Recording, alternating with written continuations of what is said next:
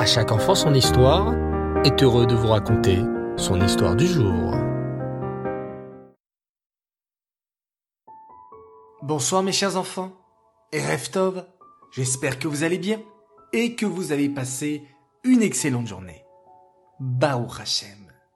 Alors ce soir, nous allons revenir sur l'histoire que nous avons racontée la semaine dernière avec Rabbi Levi Yitzhak et ses trois histoires, avec également le riche Moshe que tout le monde prenait pour un homme pas bien, mais finalement, c'était un homme extraordinaire et nous allons continuer avec la deuxième histoire que raconta Rabbi Levi Yitzhak de Berditchev. Écoutez bien.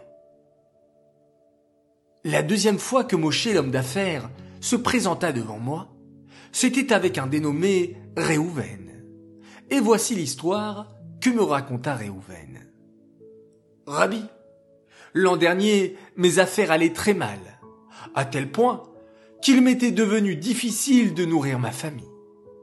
Je décidai donc de quitter Berditchev pour chercher meilleure fortune dans les villes voisines. J'en parlais à ma femme, mais celle-ci n'accepta que lorsque je lui expliquai que c'était le riche Moshe qui m'envoyait en voyage d'affaires pour lui, et qu'en mon absence, elle ne manquerait de rien, car elle récupérerait mon salaire toutes les semaines chez Moshe. Elle accepta. Mais ce n'était pas vrai. Moshe ne me connaissait pas, moi, simple marchand, et aucun salaire n'attendait ma femme après mon départ. Mais je partis quand même, après avoir promis à ma femme et à mes enfants de revenir dès que possible, priant à Hachem pour qu'il nous sorte de cette situation difficile. Le jeudi après mon départ, ma femme se présenta au bureau de Moshe. Elle se présenta devant le comptable et lui expliqua qu'elle venait récupérer le salaire de Réhouven pour cette semaine. Le comptable ne se souvenait pas d'un employé de Réhouven Forcément, puisque je n'étais pas leur salarié. Mais, devant l'insistance de ma femme, il chercha quand même dans ses livres de compte, mais il était catégorique. Il n'y avait pas de salaire pour Réhouven, puisqu'il n'y avait pas d'employé de ce nom-là. Ma femme, sûre d'elle, et en même temps angoissée, à l'idée de ne pas recevoir de quoi nourrir nos enfants en mon absence, insista encore et encore, faisant du bruit, à tel point que cela attira l'attention de Moshe, qui sortit de son bureau. Il alla vers son comptable, qui lui expliqua que ma femme réclamait un salaire au titre de mon travail, mais que je n'apparaissais dans aucun livre de compte ni sur aucun contrat. Ma femme expliqua alors à Moshe que j'étais parti en voyage pour son compte à lui et qu'elle venait récupérer mon salaire de la semaine. Moshe n'hésita pas. Effectivement, Leibel, cette femme a raison. Son mari est parti précipitamment en mission pour moi la semaine dernière. J'ai oublié de te le mentionner, je suis désolé, mais nous devons effectivement rémunérer le travail de son mari jusqu'à son retour. Cette femme viendra toutes les semaines, et tu lui verseras donc la paye de son mari. C'est ce que j'ai convenu avec lui. Encore désolé de ne pas te l'avoir dit plus tôt. Et Moshe s'en alla, laissant ma femme rassurée sur comment gérer le budget familial en mon absence. Mon voyage dura un an. Pendant cette année de voyage, je connus une belle réussite. À tel point qu'en rentrant, j'étais un homme riche. Mais je craignais la réaction de ma femme. Elle avait dû se rendre compte que je lui avais menti. Et comment avait-elle pu s'occuper de nos enfants? Quelle ne fut pas ma surprise en arrivant à la maison de voir que celle-ci était bien entretenue, et que personne ne manquait de rien dans ma maison. D'où te vient ton argent, ma chère femme? Bah, de ton employeur, dit ma femme simplement. Chaque semaine, il a payé ton salaire, et au Hachem, nous n'avons manqué de rien. Regarde comme les enfants ont grandi. Comprenant vite ce qui s'était passé, et honteux de mon comportement, je me précipitai chez Moshe, l'homme d'affaires, pour le remercier d'avoir entretenu ma famille, d'avoir gardé mon secret, et surtout pour lui rembourser ce qu'il avait dépensé pour mon prétendu salaire. Mais Moshe ne veut rien entendre, Rabbi, et c'est pour cela que nous nous présentons devant vous aujourd'hui, afin que vous tranchiez qui de nous a tort et qui de nous a raison. Je souhaite rembourser Moshe, mais lui dit ne pas me connaître et ne pas vouloir me vendre les mitzvot qu'il a accomplis. Rabbi, que devons-nous faire? Vous imaginez bien, mes élèves, dit en souriant Rabbi Levi comment j'ai tranché cette querelle? Bien entendu, j'ai donné de nouveaux raisons à Moshe, qui a affirmé qu'on ne peut pas l'obliger à être remboursé d'une tzedaka donnée de bon cœur. C'est encore une belle preuve de discrétion dans la tzedaka que notre ami Moshe donnait de son vivant. Les élèves de Rabbi Levi Yitzhak écoutaient ébahis au fur et à mesure. Ils en découvraient beaucoup sur Moshe, qu'ils avaient toujours jugé avec sévérité. Le rabbi poursuivit. Ce n'est pas fini. J'ai encore une histoire sur Moshe. Et je pense néanmoins que c'est la plus surprenante des histoires. Ma troisième visite avec Moshe, à l'occasion de laquelle la main d'Hachem lui-même est apparue. David, le fourreur, se présenta un jour chez Moshe afin de contracter un prêt pour une durée de trois mois. Moshe accepta, mais posa une condition, que quelqu'un se porte garant pour le cas où David ne pourrait pas rembourser l'argent emprunté à la date fixée.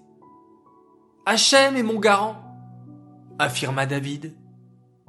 Marché conclu, accepta immédiatement Moshe, en lui prêtant directement la somme accordée. Mais les affaires n'allèrent pas aussi bien pour David le fourreur qu'il ne l'avait espéré. Il se présenta donc finalement au bout d'un an chez Moshe. Mais Moshe refusa tout remboursement en arguant Ton garant m'a remboursé à la date prévue. Tu ne me dois rien et nous sommes quittes. Face à ce refus catégorique de Moshe, l'homme d'affaires, les deux hommes vinrent me demander de trancher leur litige. Cette fois encore, j'ai donné raison à Moshe.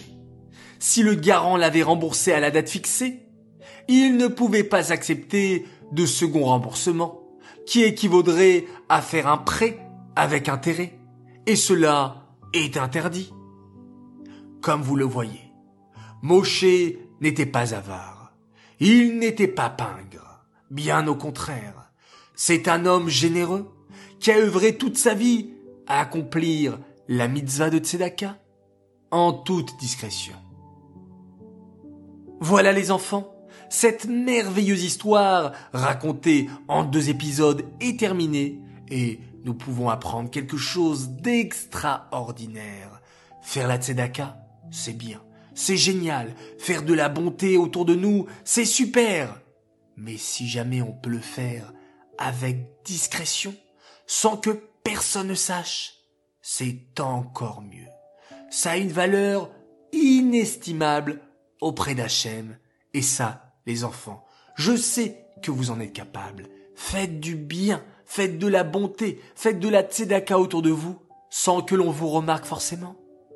Et sachez que Hachem, lui, bien entendu, il remarque tout et note dans son carnet secret toutes les bonnes actions que vous avez faites. Alors, n'hésitez pas, continuez à agir positivement. Cette histoire est dédicacée pour le mérite de cinq enfants qui fêtent ou ont fêté leur anniversaire. Un très grand Mazal Tov tout d'abord à une belle princesse, Edel Batia Cohen pour son anniversaire de 7 ans aujourd'hui, de la part de ton papa, de ta maman, de tes frères et sœurs, en particulier Perla et Sarah Isa, qui t'aiment très fort et qui écoutent l'histoire tous les soirs avec toi.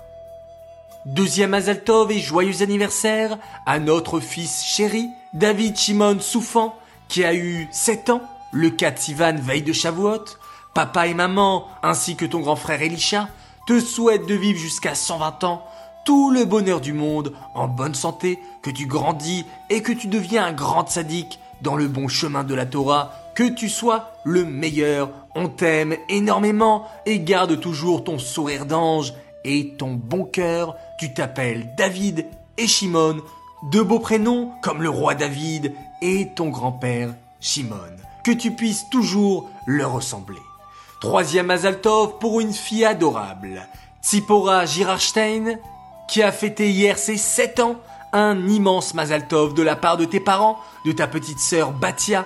Nous sommes très fiers de toi, de tes beaux Tvartora, de ton Kiboud Avaem, et comment tu t'occupes bien de ta petite sœur. Bravo à toi, Tsipora.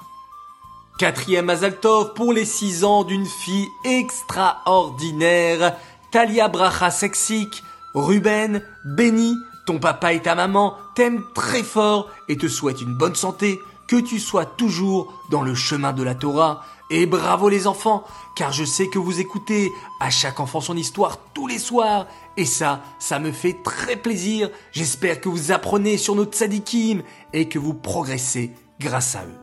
Enfin, mon cinquième Mazal Tov pour un garçon formidable. Il s'appelle Raphaël, Raphaël Mouyal, et il fête ses 10 ans en ce 10 Sivan. Un joyeux anniversaire de la part de toute ta famille qui t'aime très fort, Razak. Pour les efforts que tu fais tous les jours, nous sommes très fiers de toi, Baruch Hashem. Les enfants, merci à vous tous de partager ces moments de bonheur. C'est toujours un plaisir pour moi de consacrer ces quelques minutes avec vous. Donc merci de tout cœur. On va se quitter comme d'habitude en remerciant également et surtout le maître du monde, Akadosh Baoru, pour tous ses bienfaits et tout le bonheur qu'il nous apporte. On va lui dire merci en faisant cette magnifique phrase Shema Israël, Hashem Elokeinu, Echad. Baruch, Shem, Kevod, Malchoto, Leolam, Vaed. Laila Tov